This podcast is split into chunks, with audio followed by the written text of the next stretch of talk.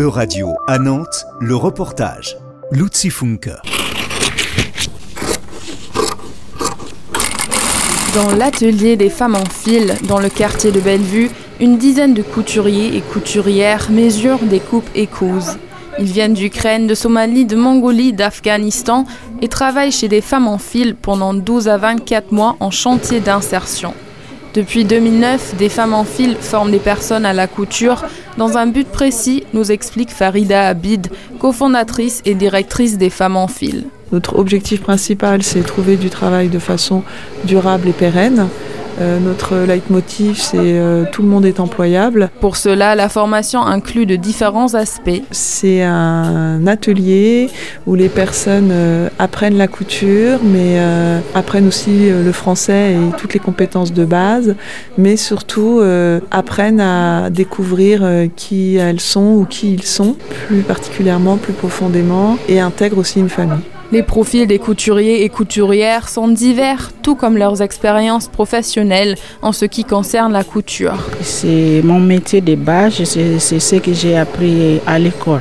Chez moi, ça s'appelle humanité, mais c'est le lycée technique professionnel de couture. J'ai fait un bac pro dans le métier de la mode et du vêtement. Quand j'habitais en Mongolie, j'ai travaillé dans la couture présent, je faisais chaussures à la maison, à la main, pas euh, sur la machine. Je n'ai pas appris euh, au collège ou au lycée, juste j'ai appris avec euh, ma mère. ici, j'ai commencé par centimètres et millimètres. Dû à ces différences de connaissances, l'atelier suit une démarche claire. On n'a pas les mêmes codes pour ce qui est de la couture.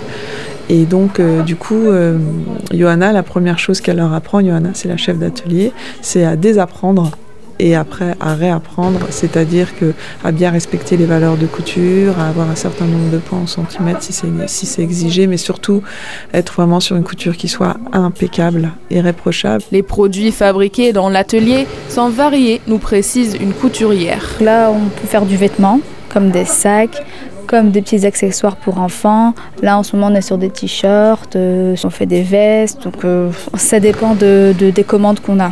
On n'a pas un produit précis qu'on produit toute l'année, en fait.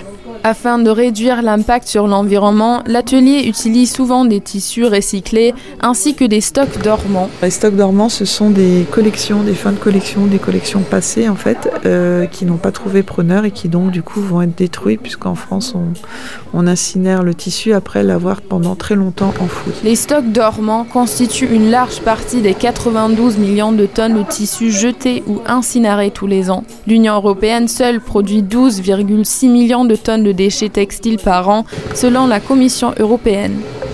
C'était un reportage de radio à Nantes, à retrouver sur euradio.fr.